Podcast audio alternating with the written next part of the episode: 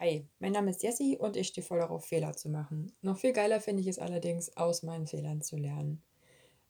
Ich habe in den fast zehn Jahren Pferdebesitzer-Dasein echt jede Menge Fehler fabriziert, die ich gerne vermieden hätte, wo ich mir gewünscht hätte, dass jemand gekommen wäre und gesagt hätte, pass auf, mach das nicht so und so, da blüht dir das und das. So jemanden hatte ich leider nicht. Ähm, deshalb habe ich mir gedacht, bevor es anderen Leuten genauso geht wie mir, fange ich einfach an mit dem Podcasten und erzähl mal, ähm, was mir so für Fehler widerfahren sind. Vielleicht kann ja irgendwer daraus lernen. In meinem ersten Podcast habe ich, den habe ich vor ein paar Tagen online geschickt, davon erzählt, wie ein eigenes Pferd die persönliche Lebensgestaltung beeinflusst. Heute möchte ich ein bisschen darüber erzählen, was ich alles falsch gemacht habe, als ich einen Pensionsplatz für mein großes Pferd gesucht habe. Ja, also ich habe einen 17-jährigen Wallach, der heißt Mikado und stand auch lange Zeit bei mir zu Hause. Meine Eltern haben landwirtschaftlichen Betrieb und demzufolge haben wir halt ja Koppeln und einen Stall hatten wir auch, einen offenen Stall, also wir haben ihn immer noch. Das passte alles ganz gut und dann kam halt die Zeit, in der ich zum Studieren auszog und da hieß es natürlich, mein Pferd soll mit. Ähm, da habe ich echt eine Menge Ställe besucht. ich bin auch in ziemlich vielen Stellen eingezogen. Ich habe vorhin mal grob überschlagen. Es sind mindestens zehn gewesen, in denen ich mit meinem Pferd gewohnt habe. Und ich habe viele Ställe verlassen, weil ich selber wieder weggezogen bin, aber auch, wenn mir ganz viele Dinge einfach nicht gepasst haben. Ja, was waren meine Fehler, die ich begangen habe? Mein erster großer Fehler war, ich dachte echt, wenn man Vollpension bucht, dann ist das all-inclusive. Das ist wahrlich nicht so. ähm, ich dachte mal, also es hieß dann ja, Vollpension reinbringen, rausbringen, füttern, misten, ähm, ja, Deckenservice, Hufglocken, das alles ist drin. Ähm, Habe ich mich schön drauf verlassen und ganz oft war das dann so, dass es hieß, ja, den Service bieten wir, aber nur unter der Woche. Und naja, Samstag und Sonntag musste ich dann zusehen, wie ich mich um meinen Scheiß kümmere. Also wer mein Pferd auf die Kuppel bringt, wer ihn wieder runterholt, wer ihm die Glocken anzieht, ähm, ob er überhaupt rauskommt, all das musste ich dann nochmal separat klären. Das war echt super nervig, weil ich bin dort Reitlehrerin und gebe meinen Reitunterricht vornehmlich am Wochenende. Und unter der Woche war alles immer schön in Butter. Und wenn ich dann am Wochenende halt arbeiten war, musste ich noch irgendwie zusehen, wie ich mein Pferd versorgt bekomme.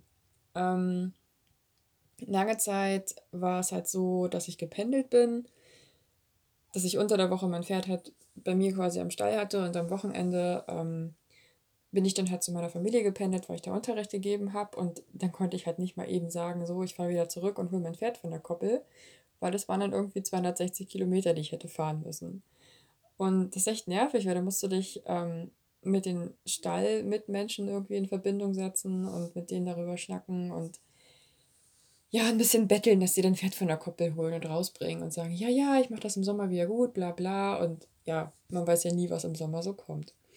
Deshalb kann ich euch echt empfehlen, klärt das vorher ab bei der Besichtigungstour, bei dem Gespräch mit dem Stallbesitzer, ob dieses Rein- und Rausbringen auch am Wochenende möglich ist. Und wenn das nicht möglich ist, trefft irgendwie von vornherein irgendeine Vereinbarung, die ihr schriftlich festhaltet, wo drin liegt, dass ihr irgendwie eine Mehrleistung äh, erbringt, dass ihr mehr bezahlt, dass ihr irgendeine andere Aufgabe übernehmt am Stall oder so. Irgendeine Lösung findet sich bestimmt. Aber es ist echt richtig mies, wenn man sich dann auf die Gutmütigkeit der anderen verlässt und das irgendwie nicht so richtig handfest zurückgeben kann. Genau, ähm, was war noch so ein Fehler? Ah ja, ich habe ganz oft das Koppelmanagement halt nicht bedacht. Ähm, habe ich ja eben schon gesagt, mit dem Rein- und Rausbringen, das war so dieser ausschlaggebende Grund. Aber auch, mit wie vielen Pferden kommt mein Pferd über auf die Koppel? Und sind das nur Wallache? Sind das Stuten? Sind da Hengste dabei? Was, was ist das für ein Laden? Wie wird mein Pferd integriert? Da habe ich mich ganz oft einfach nicht mit befasst, weil mein Pferd super artig ist und noch nie Schwierigkeiten gemacht hat. Also es hat jetzt ähm, fast zehn Jahre richtig gut geklappt. da ist nie irgendwer zu Schaden gekommen.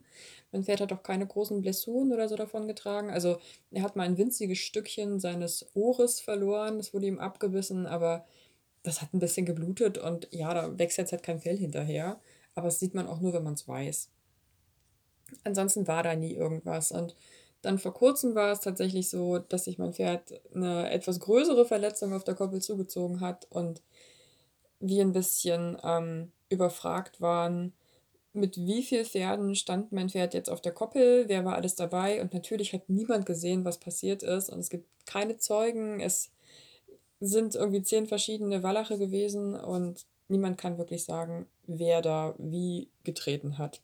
Das ist dann immer für die Haftpflichtversicherung ein bisschen mies, weil du kannst halt keine Haftpflichtversicherung dafür haftbar machen, wenn du nicht weißt, wer es war. Ähm, deshalb rate ich echt jedem, da genau abzuklären, wie das Pferd auf die Koppel kommt, wie es eingegliedert wird, äh, dass das wirklich langsam vonstatten geht. Es kann immer irgendwas passieren. Gut, mein Pferd stand jetzt schon zwei Monate mit in dieser Herde. Ähm, das hat eigentlich alles ganz gut geklappt. Aber auch wenn dann neue Pferde dazukommen, man weiß ja nie, was das für Raufbolde sind. Und ähm, da bin ich inzwischen echt vorsichtig geworden. Vielleicht ist es möglich, dass die Koppel irgendwie videoüberwacht wird. Also ja, das ist natürlich ein großer Aufwand, was Kosten und Technik und so betrifft. Das wäre eine gute Möglichkeit. Ansonsten, ich habe halt früher mal gedacht, dass so Koppeln und Paddocks, wo nur zwei Pferde draufstehen, irgendwie nicht so cool sind, weil so eine große Herde ist halt schon irgendwie natürlicher. Aber letztendlich, wenn nur ein anderes Pferd da ist und das Pferd hat nachweislich irgendeine Verletzung, die von einem anderen Pferd stammt, dann weiß man halt, ja, hier, das da, der Esel, der war es. Und da können wir jetzt die Haftpflichtversicherung anzapfen. Seitdem bin ich da, also seit der Verletzung meines Pferdes, echt ein bisschen vorsichtig geworden. Und ähm, auch ein bisschen umsichtiger, was Versicherungen und ähm, haftbar machen und so betrifft. Dann, was war noch so ein Fehler? Ja, ich habe immer den Tagesablauf meines Pferdes vollkommen überschätzt. Also nicht, gar nicht den meines Pferdes, sondern halt den ähm, des Stallpersonals. Ne? Wann wird das Pferd gefüttert? Wann hat es Ruhezeiten? Wann kommt es raus? Also gerade im letzten Stall hat mir das ganz schön zu schaffen gemacht. Da kam mein Pferd im Winter jetzt immer fünf Stunden raus, von acht bis 12.30 Uhr sind keine fünf Stunden, aber ähm, so um und bei. Und dann kam der halt wieder rein und hat direkt eine Portion Hafer bekommen. Hat auch morgens vorm Rausgehen wurden die gefüttert, dann mittags eine Portion und abends nochmal. Und ich wollte halt im Winter, wenn er nur die viereinhalb Stunden bzw. fünf Stunden draußen war, wollte ich ihm nicht diese, diesen, diese kurze Reprise, Koppelzeit mit seinen Kumpels klauen. Und wenn ich dann reiten gehen wollte, musste ich das irgendwie in den Tagesablauf einbauen. ähm, dann war das, er hat dann seinen Hafer bekommen mittags, wenn er von der Koppel kam.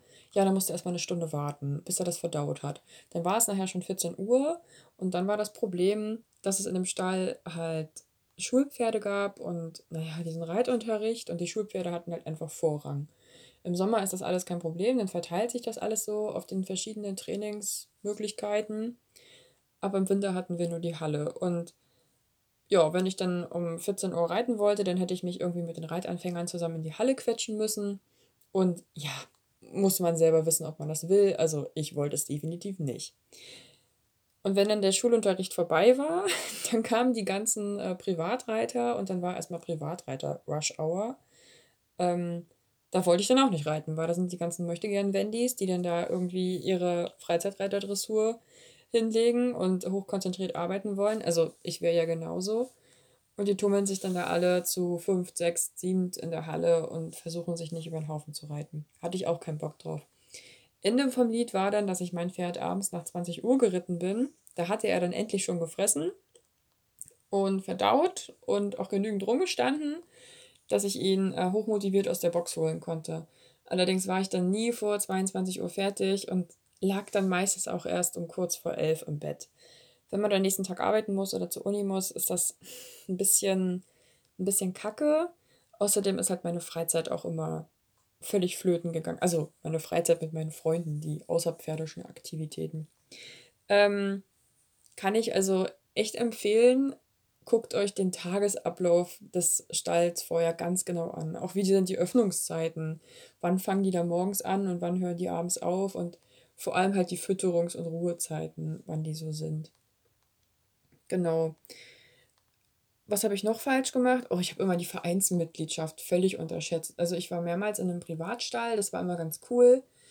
Ähm, und dann war ich aber auch zwei, dreimal im Verein. Und das Blöde ist, im Verein musst du immer gleich die in die in den Verein eintreten. Also, man muss einen Aufnahmeantrag ausfüllen, das kostet dann immer gut Geld, dann, äh, Mitgliedschaftsbeitrag und ja, mein Ziel war eigentlich auch immer ein bisschen länger in den Stellen zu bleiben, aber irgendwie habe ich da immer nicht so viel Talent zu gehabt, zumindest in den letzten 10 Jahren nicht. Ich bin dann immer eingetreten und musste dann aber auch ein paar Monate später meistens gleich wieder austreten. Das war immer ganz schön nervig, weswegen ich jedes Mal, wenn ich jetzt höre: „Ja, wir sind ein Reitverein“, schon, ähm, die Augen verdrehe, weil ich das irgendwie schon im Gefühl habe, so, hm, jetzt musst du da wieder ganz viele Verbindlichkeiten eingehen und weißt halt nie, wie lange das dann noch gut geht. Dann ist bei so einem Verein auch immer also ja, die Vereinsgemeinschaft ist meistens ganz cool. Ist ja auch, weil jeder da mitmischen kann und jeder so ein Mitspracherecht hat durch die Sitzung und so kann man da echt gemeinsam ganz schön viel stemmen. Aber ganz oft gibt es dann keinen richtigen Chef, immer nur so ein Vorstand und wenn wirklich mal so schwerwiegende Probleme sind oder so, dann wollen das die wenigsten irgendwie übernehmen und dann das Ruder in die Hand nehmen. Das habe ich mitbekommen. So ein Verein hat meistens auch kein Geld, weil, naja, die sind halt nicht dazu da, um irgendwie irgendwelche Gewinne auszuschöpfen, sondern, naja, die wollen einfach nur die Pferdehaltung ermöglichen und meistens ist das Geld bei denen knapp. Ja, ähm, und was mich auch immer echt genervt hat, es gab Arbeitsstunden. In jedem Verein ist es dann so, dass man im Jahr irgendwie 100 bis 200 Arbeitsstunden leisten muss. Und dann sitzt man da und ich glaube, wenn man in so einer Vereinsmitgliedschaft, also in so einem Verein richtig integriert ist, kann das ganz witzig sein, wenn man mit denen zusammen irgendwelche Stangen anmalt und so. Aber ich bin nie so sehr in einem Stall angekommen, dass ich da mit den Leuten zusammen hätte Blumenbeete entkräutern wollen oder so. Und es ist dann auch immer so dieses, naja, dann hast du frei und jetzt musst du aber los und meistens am Wochenende und mit den Leuten zusammen den Arbeitseinsatz machen. Zumal ich ja am Wochenende arbeite. Also ich musste mich dann auch meistens vor den Arbeitseinsätzen irgendwie zurückziehen, weil ich konnte nicht. Ich musste arbeiten. Ja, genau. Ähm, und das Letzte, was mir noch passiert ist, ich habe meine Verträge nicht richtig durchgelesen. Ähm, das ist mir Gott sei Dank nicht auf die Füße gefallen, aber hätte böse enden können, weil in einigen Verträgen steht halt drin, dass die zum Beispiel, wenn auf der Koppel irgendwas passiert, so ein Weideunfall, damit meine ich nicht, dass das Pferd tragend wird, das geht ja bei meinem Wallach auch nicht, sondern dass da mal so eine Verletzung aufkommt. Da waren halt einige, Einste ach, einige Ställe, die gesagt haben, ähm, die übernehmen die da keine Haftung für, wenn da irgendwie sowas passiert. Und bei einigen stand nichts drin. Aber einige haben sich da halt konkret von ausgenommen. Und wenn da jetzt irgendwas passiert wäre, dann wäre ich ganz schön am Arsch gewesen. Ähm, ja, dann ist ja auch immer so eine Sache mit der Kündigungsfrist. Die meisten Ställe haben tatsächlich nur einen Monat und in dem letzten Stall, wo ich hätte hingehen wollen, da wären es zwei Monate gewesen. Ähm, sollte man sich vorher ganz genau überlegen, ob man so langfristig planen kann und möchte mit seinem Pferd, weil meistens ist ein Stallwechsel ja immer relativ ad hoc. Also ich habe es tatsächlich in den zehn Jahren öfter gehabt, dass es hieß, so jetzt musst du aber raus. Also nicht von wegen, ähm, ich plane dann und dann endlich zu gehen, sondern meistens war es, naja, ich muss jetzt doch wieder sofort zurückziehen oder hier dies und das. Ähm, genau. Was mir widerfahren ist, wo ich mir, also ich wusste zum Beispiel auch nicht, dass ein Vertrag ab einer, ab der geleisteten Unterschrift gültig ist. Ich dachte, der gilt erst ab, ähm, ab Miet, Mietbeginn und hatte dann meinen letzten Vertrag, ich weiß nicht, drei, vier Wochen vorher unterschrieben und ähm, hätte mit meinem Pferd dann an, an dem ersten des Monats, des folgenden Monats einziehen sollen und dann wurde mein Pferd halt krank und hat sich das alles hingezogen mit Klinikaufenthalt und hast dann nicht gesehen. Und es war nicht abzusehen, wann er denn die Klinik wieder verlässt. Und ich meinte dann zu dem nächsten Stallbesitzer, naja, ich kann mit meinem Pferd nicht kommen, weil ja, der ist halt in der Klinik und ich weiß nicht, wie lange noch und deshalb werde ich dieses Mietverhältnis nicht antreten. Und ich hatte das gar nicht so für voll genommen. Und dann meinte der Stallbesitzer, ja, wir haben aber einen Vertrag abgeschlossen und ähm, den musst du halt ordnungsgemäß kündigen und du hast eine zweimonatige Kündigungsfrist.